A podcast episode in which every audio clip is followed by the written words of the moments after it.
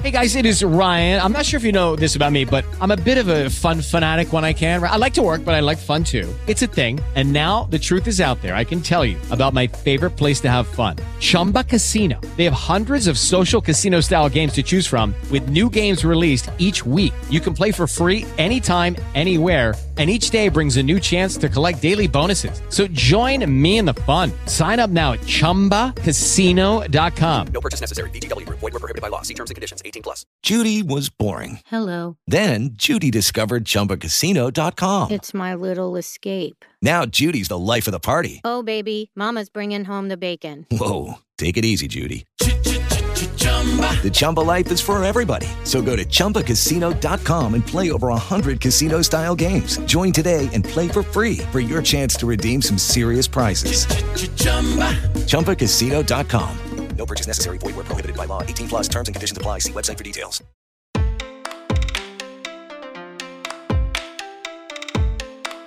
A pluralidade faz parte da nossa realidade e pode ser considerada como uma característica não só humana, como também natural. Assim, essa diversidade afeta vários aspectos da vida, dentre eles a questão religiosa. E muitas vezes essas diferenças são motivos de conflito, em que a tolerância sobre diferentes religiões não é respeitada. Segundo pesquisa de 2020 do Pew Research Center, casos de intolerância religiosa são comuns e registrados na maioria dos países no mundo. Por acaso você já se sentiu discriminado por causa da sua crença religiosa? A intolerância religiosa representa uma violação dos direitos humanos, afetando diretamente as liberdades fundamentais e a dignidade da pessoa humana. Sendo assim, nesse episódio vamos entender sobre a importância da tolerância religiosa como uma expressão dos direitos humanos. E para isso, vamos conversar com a Luísa Muniz, advogada de seguros, resseguros e previdência do escritório Matos Filho.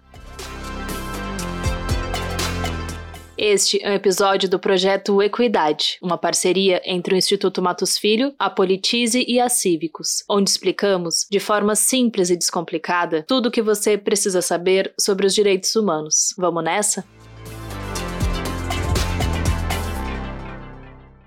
Olá, Luísa, muito obrigada por participar e contribuir aqui com a gente no projeto Equidade. Eu que agradeço, é uma oportunidade ímpar e eu acho que informação boa é a informação multiplicada. Estou à disposição, gente. Luísa, primeiro queria começar com uma pergunta básica: o que, que significa tolerância religiosa? Bem, Flora, a tolerância em si ela é um termo que define o grau de aceitação diante de um elemento contrário à regra moral, cultural, civil, física em si, sabe? Mas do ponto de vista social, a tolerância, ela é a capacidade de uma pessoa ou grupo de aceitar a outra ou um grupo social distinto da sua. Então, se a gente parar para pensar nesse ponto, é a partir da tolerância que existe a garantia da aceitação das diferenças sociais e a própria liberdade de expressão. Então, quando a gente fala de tolerância religiosa a propriamente dita, a gente pontua se essa uma prática que garante um direito fundamental do homem, que é a liberdade da crença. Então, discriminar alguém por pensar ou agir diferente da sua crença religiosa, ofender publicamente, isso é tido como uma violação a esse direito. E como podemos relacionar a implementação da tolerância religiosa à garantia dos direitos humanos? É exatamente pelo fato de a tolerância ela ser uma prática base de garantia de liberdade de expressão. Então, é no âmbito dos direitos humanos, juntamente com o direito da Constituição, o direito constitucional, que a gente observa uma valorização da liberdade religiosa, sendo consagrada a ela de uma forma plena, absoluta, sem dúvidas. Por exemplo, se eu pudesse citar um artigo da Declaração Universal de Direitos Humanos, que é literalmente universal mundial, ele fala que toda pessoa tem direito à liberdade de pensamento,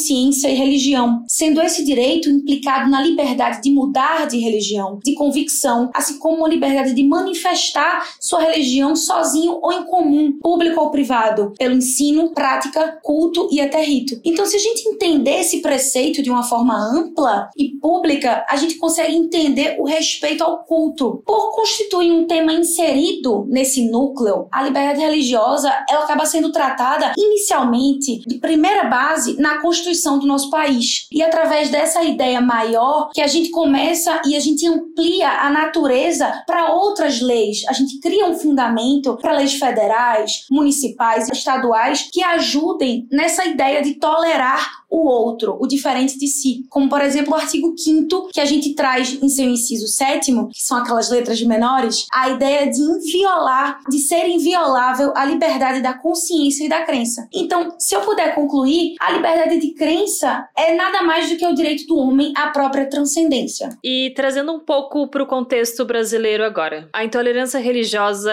é considerada um crime? Em caso positivo, quais são as garantias previstas pelos mecanismos legislativos e jurídicos no país em caso de intolerância religiosa? Contextualizando, eu te afirmo que a intolerância religiosa ela passa a ser primeiro configurada quando um indivíduo ele age com indiferença, com violência moral, física, psicológica ou de qualquer outro modo que ele fira a dignidade do outro. Então, quando a gente passa a pensar numa incapacidade de respeito e aceitar o diferente, essas atitudes, de uma forma geral, tanto falada como física e psicológica, muitas vezes elas são impregnadas na sociedade de uma forma histórica, enraizada. No Brasil, propriamente, a intolerância ela é considerada um crime de ódio inafiançável, ou seja, que não há fiança para esse crime, nem multa, nem valoral, e é imprescritível, ou seja, ela não perde sua validade. A gente destaca que nessa oportunidade há a existência de uma previsão de sanção, ou seja, de uma pena no nosso próprio Código Penal brasileiro. Em seu artigo 208, ele diz que existe uma infração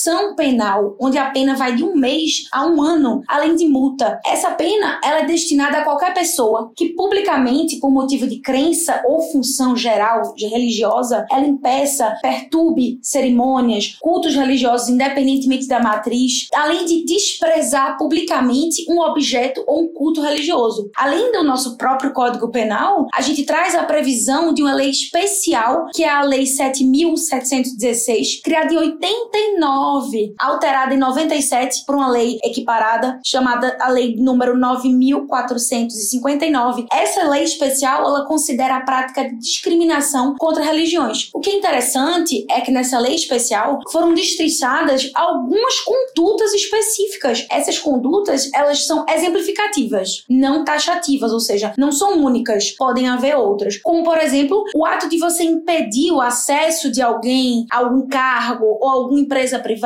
você recusar atendimento comercial, você barrar ou impedir acesso de atendimento em restaurante, bares. Como exemplo, a gente traz aí, se isso acontecer, é tido como um crime sim de ódio religioso. Então, se alguém for humilhado, discriminado individualmente ou até em público geral, a gente recomenda que faça um boletim de ocorrência de forma imediata ou numa unidade da Polícia Civil do Estado em que está ou através da delegacia eletrônica. Além disso, uma curiosidade, Flora, que poucas pessoas sabem, é a gente utilizar o canal chamado Disque 100. Ele é um serviço gratuito que recebe denúncias de intolerância religiosa, além de outras violações de direitos humanos, e eles direcionam para órgãos competentes. Esse serviço ele é gratuito e é 24 horas em atendimento. Essa ligação ela pode ser feita em todo o Brasil e de forma direta. Para finalizar, eu acho que uma curiosidade também existe o Dia Nacional do Combate à Intolerância Religiosa. Inclusive, foi bem interessante o porquê dessa data.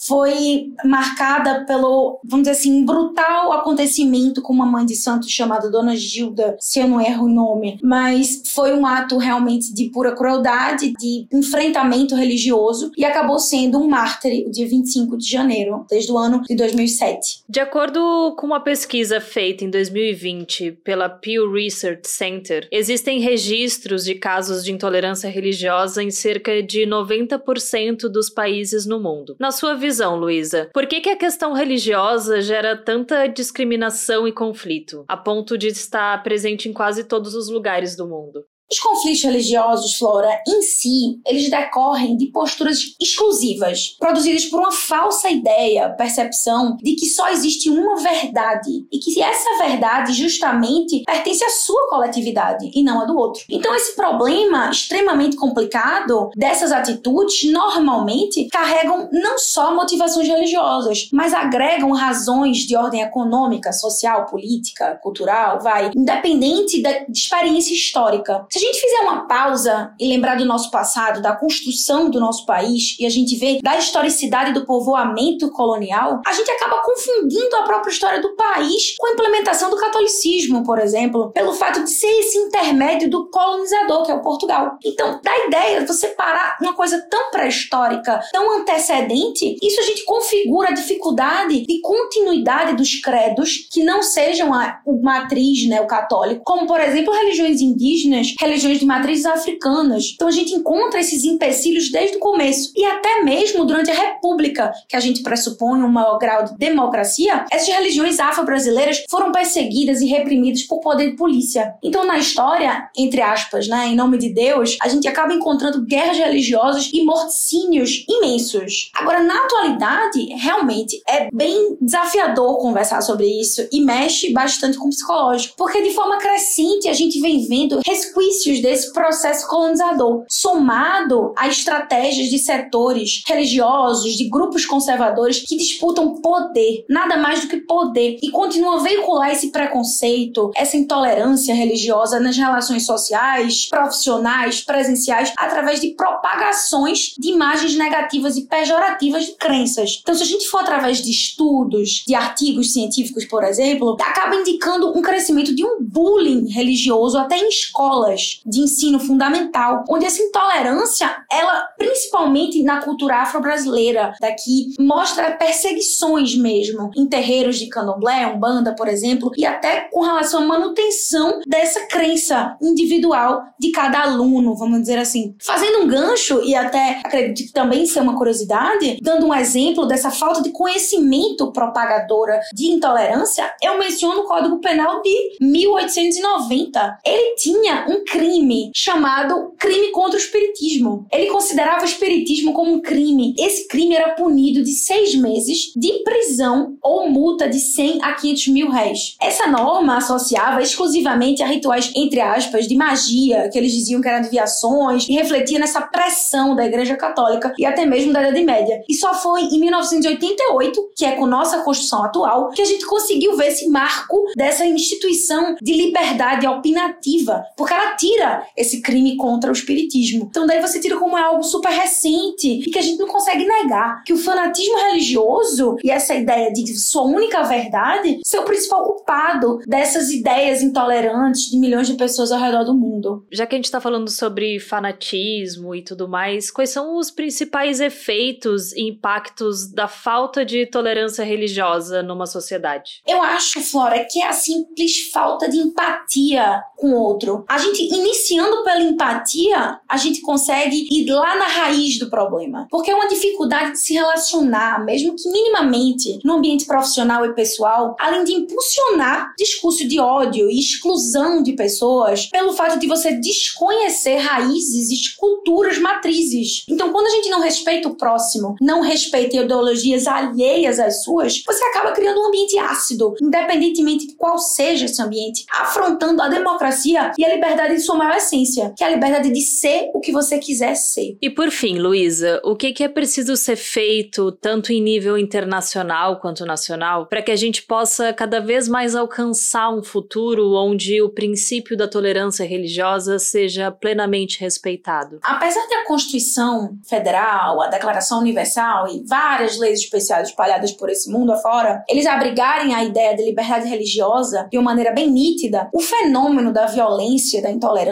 ainda se revela como um desafio de convívio numa sociedade tão plural, se mostra como uma barreira para a efetivação plena dessa realmente liberdade e ansiada liberdade religiosa. É através desse desafio no âmbito internacional e nacional que associações, organizações públicas e civis, elas têm se manifestado em defesa do quê? Da educação. Que a educação promova o exercício do diálogo e a convivência entre os diferentes. Principalmente a educação é apontada como o caminho para a mudança histórica dessas alteridades. Então, no caso, é uma educação comprometida com a diversidade cultural requer um conjunto de reflexões e práticas que abordem as diferentes lentes de cultura, os olhares diferentes de cultura. Então, socializando e promovendo diálogos acerca de diferentes vivências e percepções que integram a ideia de humanidade, uma escola oportunizará problemáticas relacionadas à discriminação étnica, cultural, religiosa, com o intuito de garantir simplesmente a base base da eliminação de toda forma de intolerância. Então, acredito que seria necessário o desenvolvimento de uma prática pedagógica e didática que desperte para o exercício de sensibilidade diante de qualquer discriminação, independentemente de qual seja, no respeito à identidade do outro, o encontro de diferentes expressões, até que seja ateia e agnóstica, porque você não ter religião também é um ato de liberdade de expressão. Então, esses procedimentos, eles permitem que os estudantes, aos poucos, ampliem conhecimentos, reflitam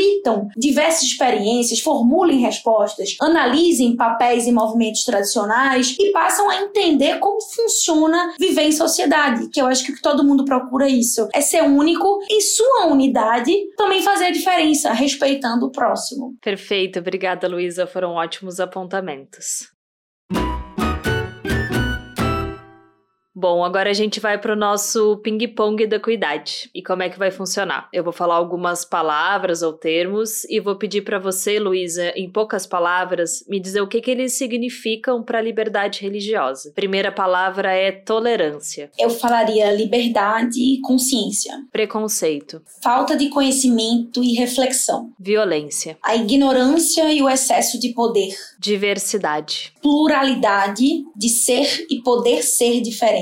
Luísa, para a gente finalizar, você gostaria de trazer alguma reflexão ou uma consideração final para os nossos ouvintes? Eu desejo que vocês sejam seres pensantes estimulem rupturas, quebras de opiniões formadas que a gente carrega de criações antigas, que a gente tenha nossos próprios conceitos, resultados de reflexões, que a gente escute primeiro para depois ser escutado, que a gente passe a ser humilde e reconheçamos que o mundo está em constante aprendizado e mudança. Eu acho que ser parte da evolução a partir do reconhecimento da empatia para o outro é a chave. Eu acho que esse seria um melhor conselho para mim e para todos nós seres. Muito bem bem, muito obrigada, Luísa. Tenho certeza que agora ficou bem mais fácil entender sobre a tolerância religiosa e como esse princípio impacta na garantia da liberdade religiosa e dos direitos humanos. Eu que agradeço, Flora. É sempre bom participar de canais propagadores de conhecimento e também de tantas fontes importantes para a gente aprender a viver em sociedade, porque todos nós estamos em aprendizado. Em respeito a esse aprendizado que a gente passa a ser ouvinte de podcasts e qualquer outro meio de informação tão enriquecedor. Eu fico à disposição.